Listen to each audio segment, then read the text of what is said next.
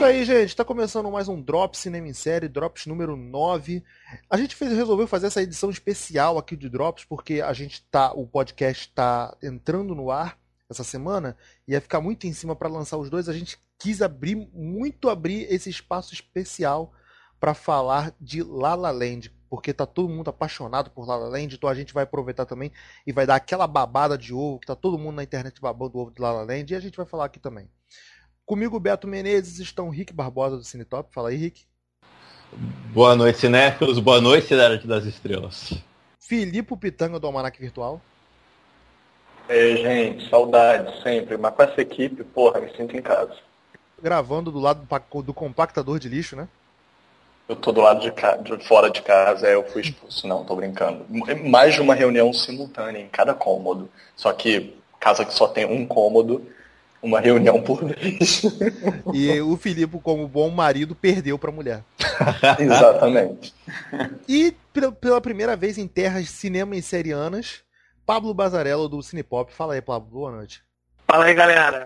Obrigado por me receberem. É um prazer estar aqui. Sinta-se em casa. Puxa a cadeira, senta no chão e abre a cerveja. Valeu. Isso é comigo. A primeira coisa que eu percebi quando saí do filme do La La Land, tipo, é como é, é um filme gostoso de se ver, sabe? Um filme como que, que é muito legal você começar o ano com um filme tão legal e pra, pra frente e pra cima quanto é La La Land. Eu não sei quanto a vocês, mas eu curti o filme desde a cena de abertura. Houve algum momento, tipo, de vocês que, que o filme pegou pra valer? Ou foi logo de cara, assim, que nem eu? Vamos começar com as visitas, né, Pablo? Fala um pouquinho. Cara, é, me pegou assim, aquela cena de abertura eu acho bem, bem entusiasmante, né?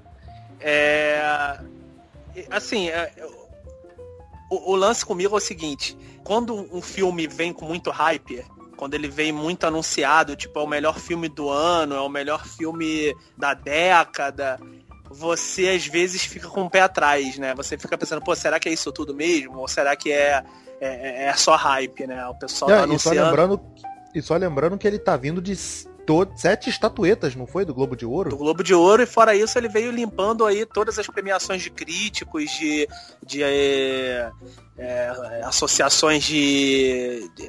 Esses prêmios pré-Oscar, né? Que agora a gente está nessa temporada de, de premiações e, e tem pre, premiação de sindicato de não sei das quantas, dos atores, dos diretores.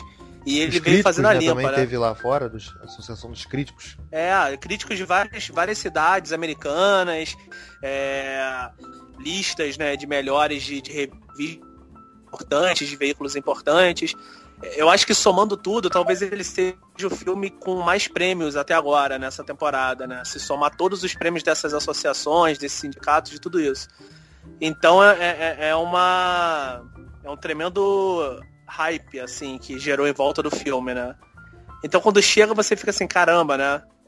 É, é quase uma obrigação gostar, né, do filme. Você vem acompanhando esse, esse, esse percurso que o filme vem fazendo. E, mas esse, esse é um caso que eu acho que o filme cumpre o que ele promete. Eu achei que ele não, não, não foi só hype não, entendeu? Achei que ele é um filme muito que quase te obriga a gostar, né? Não tem muito como você não gostar. E ele é um filme extremamente simples, né? A história dele é chega a ser até pífia de tão simples que é, mas é um filme muito gostoso de, de se ver, de, de acompanhar o, o romance do casal, a, a, a, o flerte deles, né? É, é muito legal Sim, de se acompanhar. É, é, é como se fosse aquele, aquela estrutura do boys, boy meets girl, né? Que é o garoto, o rapaz conhece a moça, né? Só que bem trabalhada, né? Eu acho que qualquer história, é, mesmo que já tenha sido contada 100 vezes antes, se for bem desenvolvida, bem trabalhada, é, ela traz um certo frescor, como se você estivesse vendo aquilo pela primeira vez, né? Não importa se é uma história batida, mas se ela for trabalhada nas entrelinhas, né? Se ela fizer por onde fora do grosso, né, do todo, o todo é o rapaz conhece a moça, mas tem as entrelinhas, né, tem os detalhes, tem os diálogos, tem as cenas. Eu acho que isso tudo é muito bem trabalhado nesse filme. E, gente, vamos falar então do filme. Rick, suas impressões do filme. O, o Pablo falou uma coisa aí que eu quero ressaltar. Quando o filme vem muito medalhão, muito já todo mundo se abraçando por ele, todo mundo falando você tem que assistir, que ele é muito bom, é a melhor coisa do mundo. Eu sempre começo com o pé atrás também, é verdade. E esse filme tinha duas coisas. E primeiro que ele tá vindo com muita premiação. E ele tá vindo, ele é um musical. Ele, a gente vai chegar no nível de discutir se ele é um musical ou não, mas ele vem com essa pecha de musical. Que já não é uma das coisas que todo mundo vai gostar ou não gosta. Você sempre tem uma dicotomia aí. E como ele agrada, como ele é singelo e detalhista e, e minimalista ao mesmo tempo. Ele, ele, não quer ser. É uma história que. Ele não quer ser maior do que ela é. Ele não quer ser o melhor filme do mundo. Ele quer contar uma história e ele conta com uma maestria é, gigante. Ele tem, ele tem toda uma questão de musical, as musicalidades do filme. Cara, essa questão de musical, eu vi como se fosse aqueles filmes. Eu, eu não tenho as mesmas referências, por exemplo, que o, Fab, que o Pablo e que o Filipe têm de, de filmes mais musicais, mas eu via como, como os filmes da Disney, sabe? Que é aquele filme que tem as músicas para pontuar momentos dos personagens, momentos do filme, sabe? Para fazer a história andar. Cara, a partir do momento que você tem uma cena de abertura com carros parados numa estrada e todo mundo sai do carro e começa a cantar, é um musical. então, ele já ele me pré-estabelece que ele é um musical. Mas isso, uh, isso pode gerar já uma, uma separação, quem vai gostar, quem não vai gostar. Mas ele é tão leve, ele é tão suave, que ele aproveita tão bem as músicas dele, que quem gosta de musical vai ficar apaixonado e quem não gosta de musical vai assistir como um filme dramático, como ele se depois ele depois se coloca. Porque além das questões de não é só, não é só um filme que é premiado e não é só um filme que é musicado. Ele é um filme que é a, é a própria Hollywood se homenageando. Ele tem essa questão de, se, de falar daquele sonho da pessoa ir, ir para a cidade grande, vai para Hollywood, tentar a vida, tentar ser uma carreira artística. A, a, a, principal música do filme, que é Cidade das Estrelas, fala isso, né? Ele é um filme de muitas facetas. Ele é um filme que tem o ponto musical, tem os pontos dramáticos, como um filme de drama.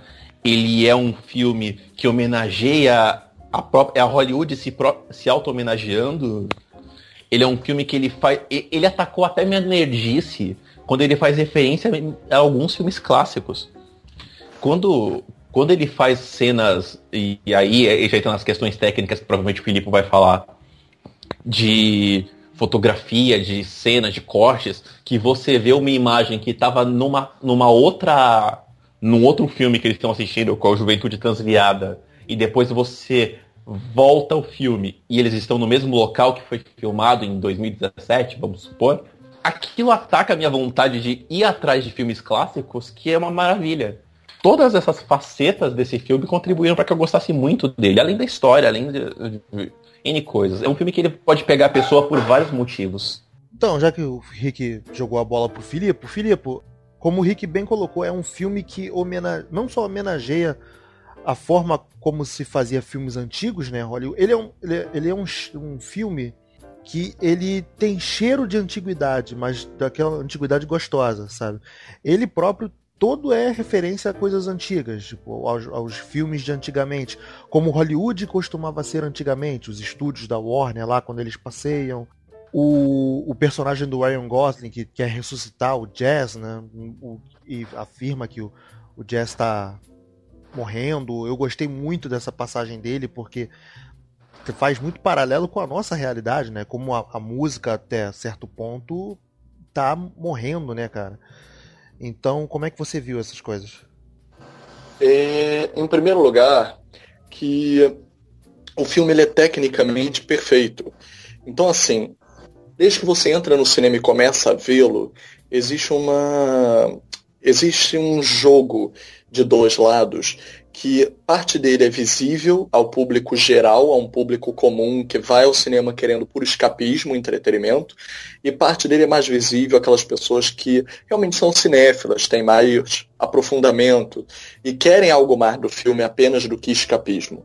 Então, para quem só quer escapismo, ele é um filme muito colorido, ele é um filme muito bonito, visualmente ele é bonito de ser visto. É um filme tão bonito visualmente de ser visto que a coloração pode ser vista através de cada roupa escolhida num mesmo enquadramento. Então você tem personagens que vão vestir roupas específicas, com cores específicas, só para formar um belo quadro daquela cena. E se a câmera estivesse parada, o que já seria o suficiente para ficar completamente impressionado com os tons de cores que o filme utiliza, ele utiliza através, ele usa muitas cores através do figurino, da iluminação, da fotografia e do cenário.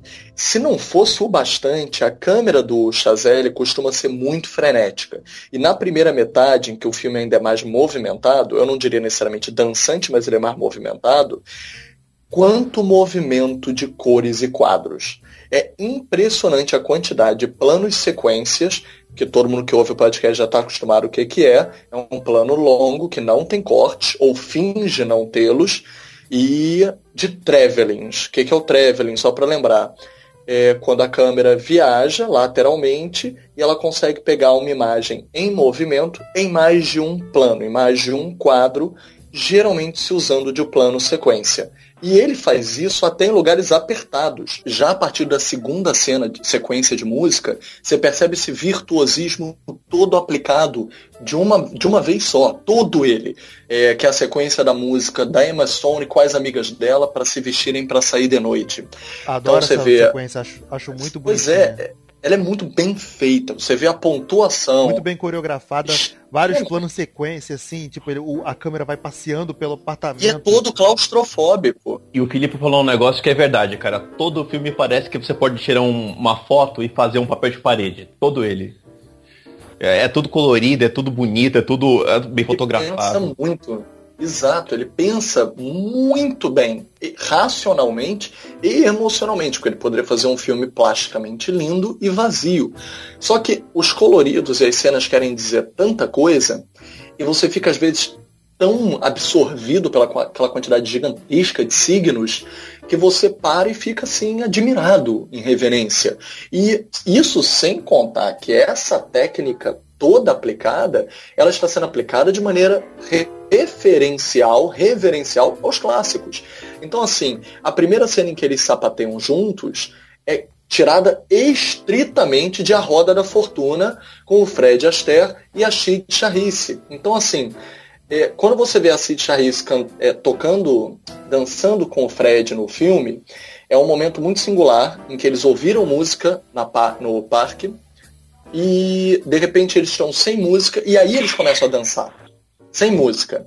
E a música volta com eles dançando, como se fosse um clímax, a cereja do bolo, e estoura num clímax. Então, assim, o filme, o, aquela sequência é toda assim, ela é toda anticlimática.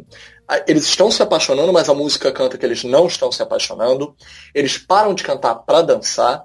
Então é uma é, é, literalmente uma metalinguagem diegética com um referencial lá de trás. Isso, claro, a gente pode brincar com inúmeras sequências do filme que são assim.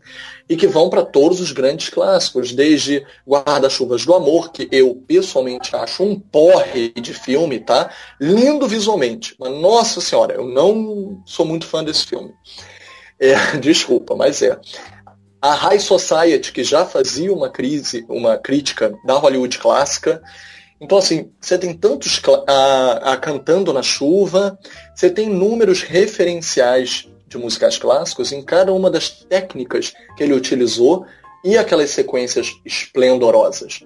Mas foi como eu falei com o Beto, até porque o Beto já tinha visto o filme, ele reviu comigo, com a Sam, com a Raquel. A partir da metade do filme é que o filme realmente me fisgou. Porque é quando você vê que ele não quis fazer um filme perfeitinho, redondinho, por querer. Ele fez para deixá-lo imperfeito, para quebrá-lo, para sujá-lo, para brincar com ele. E aí você vê que não precisa ser um musical, ele é mais do que um musical, ele é um puta filme, que nem o Beto falou da Disney, que usa arquétipos de musical para brincar. Então, muita gente está indo ao cinema leiga, e por isso eu falei isso no início, porque tá dizendo, ah, eu queria ver um grande musical de antigamente. E não é, me decepcionei. Porque não tem ninguém com uma puta voz, no máximo dos máximos John é, Legend. Eu ouvi muita que é reclamação disso, que eles não. Quer dizer, muita, muita reclamação não, mas eu ouvi uma reclamação ou outra de que eles não cantam bem. Cara, o, o, o fato deles cantarem bem. É por querer. não é a é, função é ali. a, a, finta- é, É intencional. Não é a principal preocupação do filme, a mensagem que importa. A- a- as canções nesse filme são muito mais pra serem emotivas do que pra serem plásticas mesmo. É pra você pegar pelo pé e te mover pela emoção. A cena que a Emma Stone canta no teste dela, que é- eu falei, pro- eu mandei mensagem pro Beto na hora falando, falando que eu quero tatuar a frase, né? Um brinde ao- aos desastres que nós começamos. É, é- é lindo, cara, porque é pra mover pela emoção. Ela não tá cantando bem realmente. Mas não é pra ser uma coisa lírica, é pra ser uma coisa bonita de você se envolver. Esse não é pra filme ser ele- uma coisa meio miseráveis, né? que- não é pra ser miseráveis, cara. Não é pra ser os miseráveis. E aliás, e, e isso, essa questão, de novo, ataca muito a minha nerdice esse filme, porque eles estão no meio de uma Hollywood clássica com pessoas que querem ser artistas. Então ele tá andando numa rua e tá lá. Olha, aquela janela. O Humphrey Bogart tava, eh, tava no Casablanca. Aque- ali tava dançando igual o Filipe falou. É, é, cantando na chuva. É, cantando na chuva foi a coisa que mais veio na cabeça, porque o- é um musical, mas ele também toca nessa história de da Hollywood, a as transições de Hollywood, né? O Cantando na Chuva, ele fala da transição do cinema falado pro cinema do cinema mudo pro cinema falado. Mas Foi homenageado pelo artista, né? Foi homenageado pelo artista, cara. E é to- todas essas questões de imagem, símbolo, de tudo. Esse filme ele pega muito nisso. É verdade. É, é assim, eu, eu acho também que o, o filme, é, é, essa parte das músicas não serem totalmente açucaradas e doces, como você tocou, é, eu acho que é para moldar um pouco o teor do filme em si, né? Porque ele não é um filme. é, Ele é um filme bonito, ele é um filme doce, mas ao mesmo tempo ele fala de questões é, reais, né? Questões é, cruas, é, amargas, pelas quais os personagens passam, né? O que eles têm que enfrentar ali no dia a dia. É, ela, uma, a personagem dela larga tudo para tentar ser atriz e, e, e não tá conseguindo emplacar, faz um teste atrás do outro. Muitas vezes os testes não têm resultado satisfatório. Ele é a mesma coisa, né? Aqueles sonhadores que precisam se é, confrontar com a, com a realidade, né? Isso também é um, é um- é forte subtexto do filme, né? que é usado na técnica, justamente, que é o que a gente estava falando sobre imperfeições. O filme é sobre as imperfeições. É sobre as imperfeições deles na carreira, é sobre a imperfeição da música, como o Beto falou, a música está morrendo, não está morrendo, está se transformando. É, é todo sobre é, e como o próprio Juventude Transviada, né, que o, Beto, o, o Pablo falou no início, que passa na sessão do, do cinema, quando Ryan Gosling e Emma Stone vão ver, e aquela parte da cena que passa é sobre aquela cena de Juventude Transviada e o filme fala sobre o conflito de gerações em termos do velho e do novo, a realidade e o sonho. E é isso que o filme também fala. Por isso é interessante a tela do cinema queimar e as músicas não serem perfeitas, porque o Chazelle até ele apresentou primeiro esse filme no Festival de Veneza e o Festival de Veneza ele está cada vez mais parecendo escola para Oscar, né? Todos os últimos filmes que brilharam lá ganharam bons prêmios no Oscar, se não o melhor prêmio até, como Spotlight, Gravidade que levou a melhor direção, todos estão pré-estreando em Veneza. Veneza está começando a virar sintomática. E quando La La Land foi para lá, o Chazelle deu uma entrevista dizendo: gente, eu não queria gente exímia cantando, exímios cantores. Eu queria gente de verdade. Como se a vida é uma coisa um pouco como o Beto escreveu na crítica dele. A gente associa momentos marcantes da nossa vida a uma música. Porque, e a gente até canta no chuveiro, ou para a esposa no quarto, mas a gente não sai cantando na rua. Ele só queria externar Fale esse por si sentimento de músicas que marcaram. Você sabe que eu também. Não, que você sabe que eu canto na rua pra caralho. Canto até no podcast, então nem vem. Mas. É, City of Stars, are you shining just for me? Voltei, voltei pra casa cantando essa música, cara. Voltei assobiando. essa Outra música. coisa que ilustra entre esse argumento do Felipe do velho contra o novo é que o cinema fecha, né? Um- Sim, O cinema de rua fecha e tem uma outra coisa. Aquele personagem do. do aquele companheiro do Ryan Gosling que chama ele para tocar na banda, eu não lembro, não, lembro agora o nome. Legend. É o John Legend, o cantor é o John... mesmo. Isso, John Legend. É, ele tem um arquétipo de de ser essa representação da, da, da modernidade, de o que ele fala, ah, você só você quer proteger a sua arte, mas você quer proteger das coisas velhas que ninguém mais ouve, vai pro novo. Ele, ele joga com essa coisa que a própria Hollywood hoje tem de eu vou olhar para trás ou vou olhar para frente? É, ele, ele, ele até fala o seguinte, é, você é, admira esses caras que eram revolucionários, mas você não, não tá causando uma revolução. Uma revolução. Você, é você verdade. não se moderniza, você se prende ao passado, entendeu? Você tem que se adaptar aos novos tempos, sendo fiel a, a, ao seu sentimento pelo jazz, mas ao mesmo tempo melhorando ele no sentido de que precisa dar uma nova roupagem, né? Precisa tornar ele atraente para essa geração. Pra nova geração. Exato, é um argumento duro, onde... mas é um argumento verdadeiro, né? É, mas até onde, né, cara? Porque o próprio ele mesmo já não se reconhecia mais como músico e nem ela reconhecia mais ele, tá? A cena do show, ela fica com aquela cara tipo, pô, o que, que eu tô vendo? Não, não, mas, eu não tô vendo ele ali. Mas, mas, tudo isso, cara, são, são coisas importantes para demonstrar que, sim, o argumento dele é válido, você tem que olhar pra frente, mas você tem que ter aquela paixão pelo que tá atrás, que é um outro argumento que ela, que a Emma Stone usa num filme, que é faz com amor que vai dar, faz aquilo, as pessoas gostam de ver aquilo que as pessoas estão fazendo bem. E é, são dois pontos de vista que são colocados no filme muito bem colocados. Essa mão do Chazelle aí na direção é magistral. Esse ponto que o Filipe falou de quero pessoas imperfeitas e tudo mais. Eu, eu cheguei a comentar isso com você, né, Beto? É, é tipo aquele time do. É aquele time que joga. Tipo, você não tem um único jogador, que o time todo tá jogando redondinho. Tudo, tudo contribui para que o filme seja ótimo.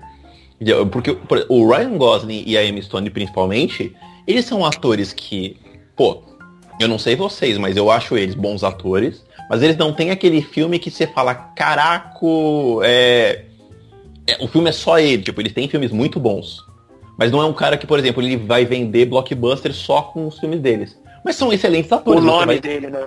É, o nome dele não leva a blockbuster, mas o nome dele remete a bons filmes. Onde os caras estão, eles estão fazendo bons filmes. É, a, eu, a primeira vez que eu ouvi, falar, eu ouvi falar com o seguinte adjetivo. É o melhor filme que o Woody Allen não fez. O que, que vocês acham sobre isso? É engraçado ter falado disso porque o Filipe associou muitas coisas ao Woody Allen também. Até o Ryan Gosling, né, o Filipe?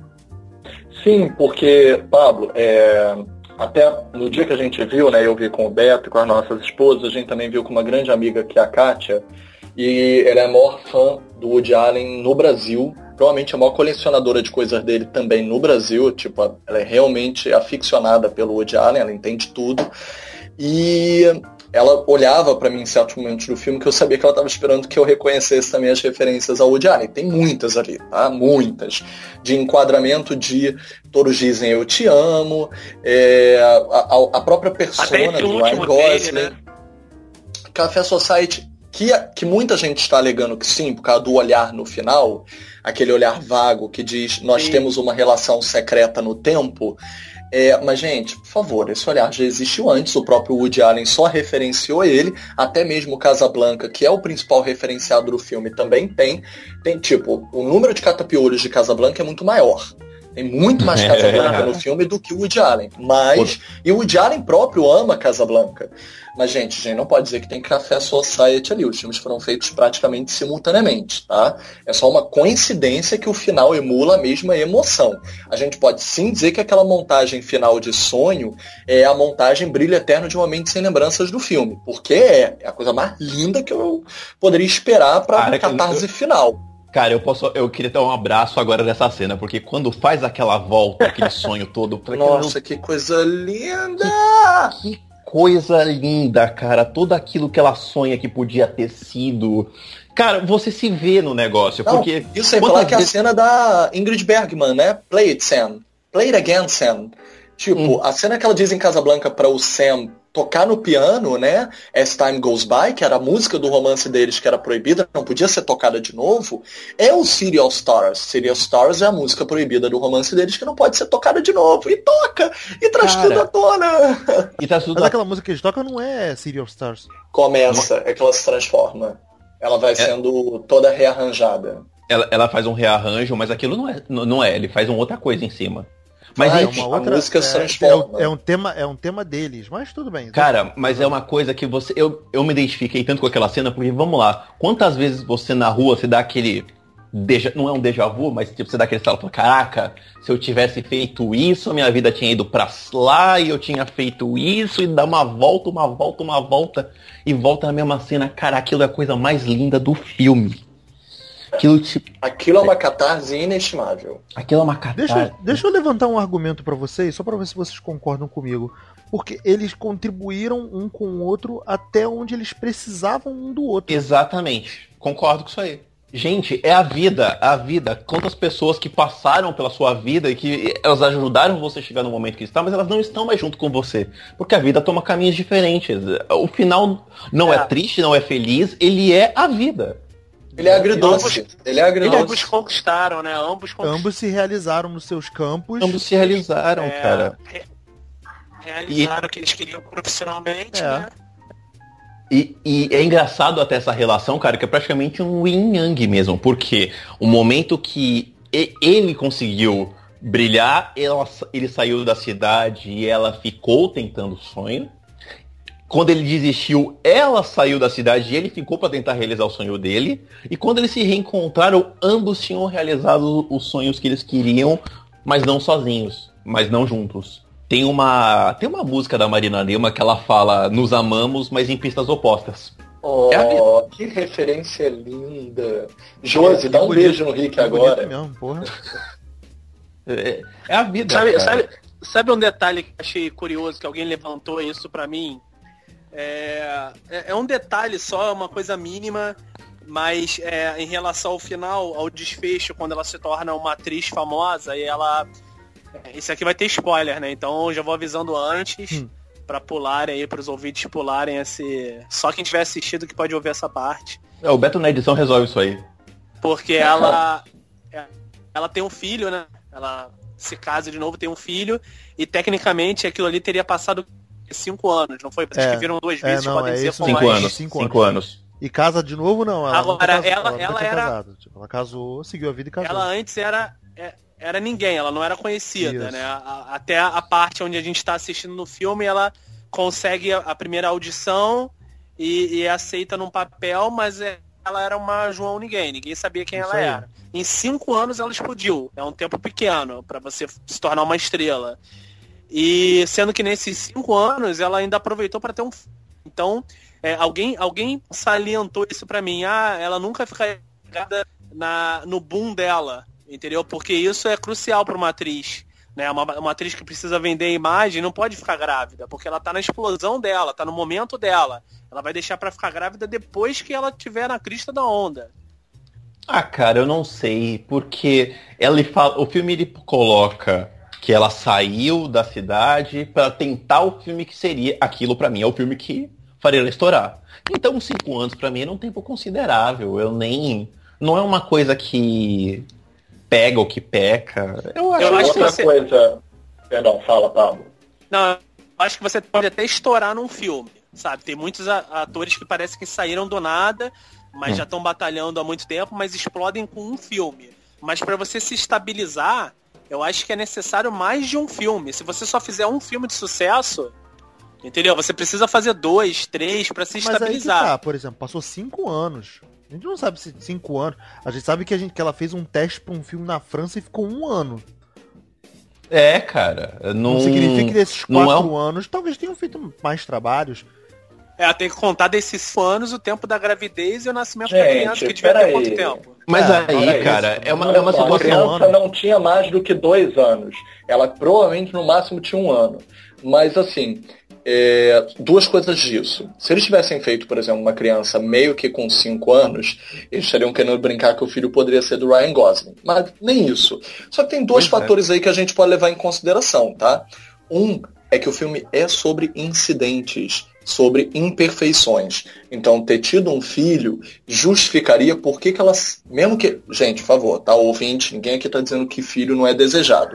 Uhum. Mas ter um filho que não tivesse sido planejado é, poderia fazê-la amar um homem de repente no meio da vida dela para esquecer o Ryan Gosling. Poderia ter feito aquele empurrãozinho a mais que precisaria para as pessoas perdoarem ela ter conseguido casar com outro em cinco anos e ter esquecido aquele amor que teria sido o maior da vida dela.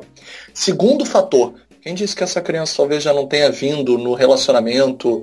É, a gente não sabe, sei lá. Pode estar casada com esse cara há pouco tempo e o cara já veio eu, com a criança. Eu acho que é uma questão meio que desimportante, porque a gente vai pesquisar, a gente vai querer ver é. uma ficção, a gente vai querer botar ciência, tipo, datas, numa coisa que é para ser filosófica. É. é. É. Detalhe mínimo, sem dúvida. Mas é que alguém me chamou a atenção sobre isso, eu fiquei pensando sobre isso. Mas realmente não interfere em nada no filme, o desenvolvimento, nada, é só um mero detalhe. Agora, outra coisa que eu queria levantar é o seguinte. É, a gente estava falando, eu estava falando no início que é, um, é quase impossível de você não gostar dele. Ele te desafia a não gostar dele. Mas é, tem algumas pessoas que não o amaram. Assim, não, não se apaixonaram ah, claro. terrivelmente pelo filme. É, talvez em partes por esse hype que eu falei de início, que vem muito falado, muito falado, muito falado, é, em algumas pessoas causa o efeito contrário, repele. Né? É, isso acontece Porque sim. Todo mundo falando sobre aquele ah, filme maravilhoso. Eu, eu até concordo, mas em termos de grande público, isso acontece, eu acho, em termos principalmente dos cinéfilos. Porque os cinéfilos, eu acho que hoje em dia, cada vez mais, eles são muito haters e lovers. Eles ou amam uma coisa muito, odeiam muito, e quando todo mundo ama, eles adoram dizer que odeiam. Agora, isso não afetaria, por exemplo, um grande público. Eu acho que quem pode estar rejeitando, apesar de ter uma parcela dentro dessa seara, pode ser mais a questão de que o filme ele é tão tecnicamente perfeito, tão tecnicamente preciso, e aí as pessoas vão às vezes esperando pelo marketing, pelo que ele está sendo vendido como um grande musical, aquilo que a gente falou antes no meio. As pessoas esperam gente que canta pra caralho, gente que dança pra caralho, o filme inteiro. E o filme é um puta drama. Ele vai. Ele insere inserções musicadas, mas ele é um baita drama. É, então, assim, muita gente pode sim se decepcionar pelo fácil. Pelo fácil mesmo. Não é o pacote com o qual foi vendido. Na verdade, para mim, ele é muito mais. Eu, aliás, o amo porque ele é mais do que esse pacote com o qual está sendo vendido. Mas grande público não se afeta. Mas ele também tem outra questão. Ele está no limiar entre uma mega produção e um filme independente. Ele vai ser distribuído com uma natureza mista. A Paris, por exemplo, a gente estava conversando sobre isso antes, garantiu que ele vai estar tá no IMAX. Isso muda completamente o jogo, gente. Um filme que alcança distribuição de IMAX vai dar uma bilheteria diversificada. Porque eu o IMAX queria... cobre o valor do ingresso normal. Deixa eu falar um negócio para vocês, aproveitando esse embalo do. Eu tinha saído do tema, agora que você falou do IMAX, eu preciso falar uma coisa. Ah, esse, o La La Land, ele é um filme que ele foi gravado em CinemaScope, que é uma técnica que foi feita lá nos anos 50 para fazer uma coisa meio panorâmica, meio widescreen. Então é a técnica que eles tinham de widescreen na época mas que é uma coisa tão sensacional de você fazer hoje, porque ele fica com essa cara de. O Beto, eu acho que foi o Beto que falou que fica com essa cara de filme antigo, de filme clássico, que é, é, contribui com o, o filme ser bom de se ver, ser legal de se ver. A cena que, você, que eles mostram a juventude transviada na tela do cinema de rua e depois você vê que eles estão no mesmo local onde foi filmado, é, é, é, sensacional, até por essa questão de você estar tá vendo a câmera e depois estar na mesma câmera e essa técnica. É, é muito legal. Aonde a gente viu, por exemplo, é, tava cortado, tá? Aquela puta sequência do início com eles dançando em cima dos carros, que você vê o viaduto sem fim, na nossa projeção estava cortada, lembra, Isso, Beto? Tanto que a gente chegou a fazer a referência. Eu quero rever esse filme no IMAX. Vocês viram onde? Vamos porque eu me sinto roubado. Estação Ipanema. Não, eu... não, Estação Ipanema não, desculpa. Estação Botafogo, me perdoe. Ato falho. Então, uh, tem muito Botafogo. disso. Mas, Sala mas... 1, a melhor, a melhor tela. Mas tem essa, essa questão do filme ser bem vendido ou mal vendido, eu acho que é muito de de alinhamento de expectativa, como vocês falaram.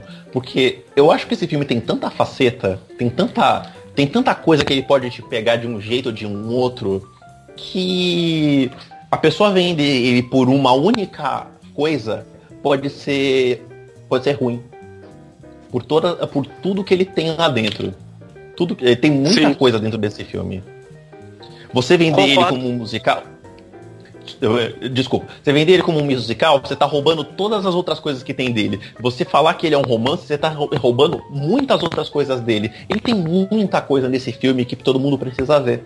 Sim, eu concordo, eu concordo e concordo com, com o que o Felipe falou de que é, o hype ele não afeta o público, pelo contrário, eu acho que ele a, a, propaganda boca a boca sempre foi uma das melhores formas de você vender o filme. E realmente eu concordo que o hype talvez só atrapalhe é, os cinéfilos realmente. E, e, e, eu tenho ouvido muita, muitas pessoas falarem que não são chegadas a musicais, que não particularmente não gostam, mas que têm gostado desse filme. Eu mesmo sou uma e delas. Talvez talvez até seja recomendado até para as pessoas que não curtam musicais é, darem uma chance.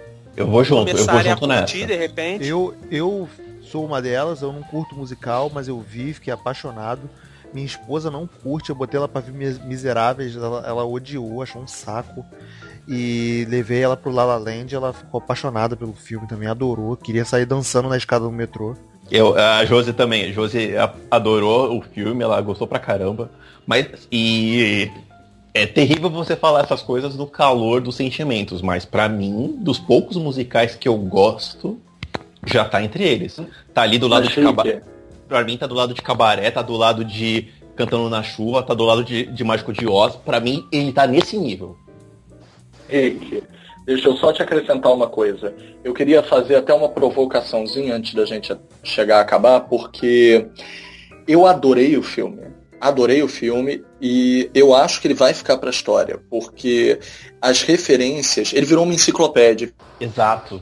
Exato. tanto técnica quanto referencial, ele não é esquecido facilmente. Mas eu vou fazer duas provocaçõezinhas, até uma que eu acho que eu, eu e o Rick já tínhamos até conversado antes. Uma relativa ao fato do o filme caiu fácil no gosto americano. É, gente, a gente não pode chamar de fácil o virtuosismo que o Chazelle fez só no terceiro longa dele. Tipo, o Whiplash já tinha nos arrebatado, tipo, obra-prima da década, a gente pensou, caralho, que filme é aquele? Super mega tenso. Ele ainda faz uma homenagem linda trazendo J.K. Simmons pra La La Land também. E aí, de repente, La La Land vem e, tipo, diz que, sim, eu posso fazer uma obra-prima como Whiplash e eu ainda posso referenciar Hollywood criticando ela mesma. Então, assim, ele, ele subiu um patamar com esse filme. Isso é um, uma coisa óbvia. E daqui para frente ele vai ser um daqueles que a gente vai esperar qual é a próxima obra dele sempre. Exato. Mas é um filme fácil e é um garoto de Hollywood amar. Anos, né? Putz, garotinho, né? Bebê, gente. Mais novo do que nós. Quer dizer, depende de quais nós, é, eu sei. é um menino prodígio. É um menino ainda, Robin? Mas, é só um menino, Robin. Ele conseguiu algo. só que, só que, é fácil Hollywood amar uma autorreferência. Vários dos últimos Oscars foram autorreferências. Então, assim, eu não digo que Birdman é menos obra-prima por ser uma autorreferência hollywoodiana. Para mim é uma das obras-primas da década. Mas é um filme de autorreferência hollywoodiana. E eles amaram mais, se identificaram mais por causa disso. O artista, o artista eu sempre né, faço essa comparação. Porque no mesmo ano, o Scorsese fez um filme americano homenageando o início do cinema francês, Hugo Cabret. E no mesmo ano, um francês com produção, coprodução americana, me faz um filme francês homenageando o início do cinema americano, qual ganhou o Oscar, o que homenageia o início do cinema americano, óbvio, porque eles são autoindulgentes e corporativistas. Então, assim, existe um quesinho de corporativismo e eles conseguirem amar a si mesmos existe. Então é, cai fácil no gosto. E eu vou falar um pouco mais. Eles perderam uma puta chance de. Desculpa, tá, gente? Eu acho que o Emma Stone e o Ryan Gosling fazendo o terceiro filme juntos foram fodas. Fodas. Mas eles perderam a chance de fazer um puta romance histórico interracial musical porque seria o primeiro grande musical de grande porte interracial. Eles só reafirmaram a estética sempre reiterada caucasiana, europeia, branca de ser. É, quando no meio do jazz, no meio daquele momento histórico, um dos dois personagens podia ser negro. Tá? Mas eu, eu perdoo eles por não terem feito esse grande passo, e aí o filme ficaria para a história mais ainda. Seria o primeiro mus grande musical de um grande romance interracial da história. Mas, mas, a Samantha tá aqui do meu lado dizendo que não perdoa. Apesar de ela ter amado o filme, hein? mas ela não perdoa. Mas eu perdoo porque eu acho que o casal tem uma puta química. É, com certeza. É inegável. Eu amo o olhar da Emma Stone. É que eu sou apaixonado pela Emma Stone, então, pra mim.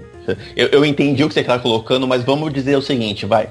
Se não teve isso, você tem como indulgência o fato do amor dele pelo Jazz, né? Do, do personagem do Ryan Gosling. E tem um outro casal racial no filme, mesmo que não seja protagonista. Ah, é, né? A irmã dele casa com um negro, né? Tem um filho negro no filme. Sim, então, mesmo que não que de repente não, né, não jogue nos no, no chamarizes, eles, eles deram um jeito de, de, de colocar no filme essa. É mas, é mas, eu entendo também porque eu entendo o que o Filipe quis dizer, porque são coisas que ficam no segundo plano Acho que isso que ele quis dizer. Em relação aos protagonistas, eu achei um dos melhores desempenhos da carreira da Emma Stone, entendeu? Como falaram no início, ela não é uma uma grande atriz no sentido de ainda não fez um trabalho talvez realmente significativo como protagonista e eu acho que esse filme é, deu a ela a oportunidade de, de protagonizar é, um, um filme de peso é, com o nome dela, né? E, eu acho que foi um dos melhores trabalhos que eu já vi fazendo é, no cinema, na minha opinião. Assim, não, não, não vi, nem, nem em Birdman, eu gostei dela em Birdman, mas... É, ela mais do que o Gosling, né? Ela tá, tá, se destaca bem mais do que ele. É, ela tem muito mais tempo de projeção do que ele, né? A história é muito mais voltada para ela do que para ele. Principalmente dramaticamente. Sabe dramaticamente sim, mas, de, mas uma coisa que é bom salientar. Eles são ótimos atores, mas a história em como um todo é mais importante às vezes do que os próprios protagonistas. Eles são os principais sim, mas eles não são aquela. Uh, você não se apega a um ou outro, você vai naquele ou naquela. Você está interessado na história. Eu acho isso. Eu, eu acho um equilíbrio muito grande dessa. de La La Land nesse sentido. Eu acho que ele está mais em função dela, ele tá mais em função dela do que ela dele. Porque é, acho que é ela que, que passa pelas maiores dificuldades no filme. Ele já ele só tá, ele tava desempregado, mas ele já era um puta músico. Ele, ele, sempre foi um puta músico, ela tava tentando a carreira. Agora, uma coisa que eu ia perguntar para vocês. A, é impressão minha, o personagem do J.K. Simmons é muito parecido com o personagem dele do Whiplash? Não, a impressão, eu, eu acho a impressão.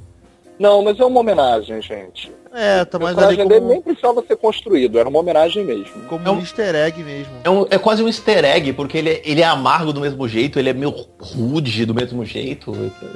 É, há de se argumentar que seria o mesmo personagem, né? É, é eu, eu fiquei com essa impressão. O professor, é, no final do Whiplash, ele tocou numa banda de jazz, né?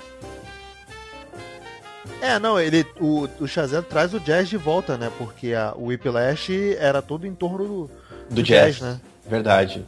É, e, e, é bom Agora, salientar... Oi, desculpa. Não, eu ia perguntar se vocês acham que o filme é, vai ser o grande vencedor do Oscar desse ano. Se vai levar tudo, vai fazer a limpa, vai levar nas categorias em quais categorias vocês acham que o filme tem grandes chances? É, então, para finalizar levantar essa bola. Para finalizar, pra gente finalizar então, vamos, vamos terminar com essa pergunta do Pablo? Eu acho que vai. Eu acho que por todas as técnicas envolvidas, por todas as, as coisas que nós já colocamos aqui, e principalmente por ser Hollywood se homenageando, ele fazer referência a si mesmo carreira, a, a vida, a, artistas. Pô, tem um, tem um plano sequência da, da Amy Stone descer na rua quando o carro dela é roubado, que ela passa numa parede pintada que tem lá Marilyn Monroe, Chaplin, Chaplin né? e, e, outra galera que eu não conheço porque eu não sou tão erudito assim. Mas aqui tá, tá todo mundo não, lá. Tem James Dean também. Não? Tem James Dean, tem uma galera.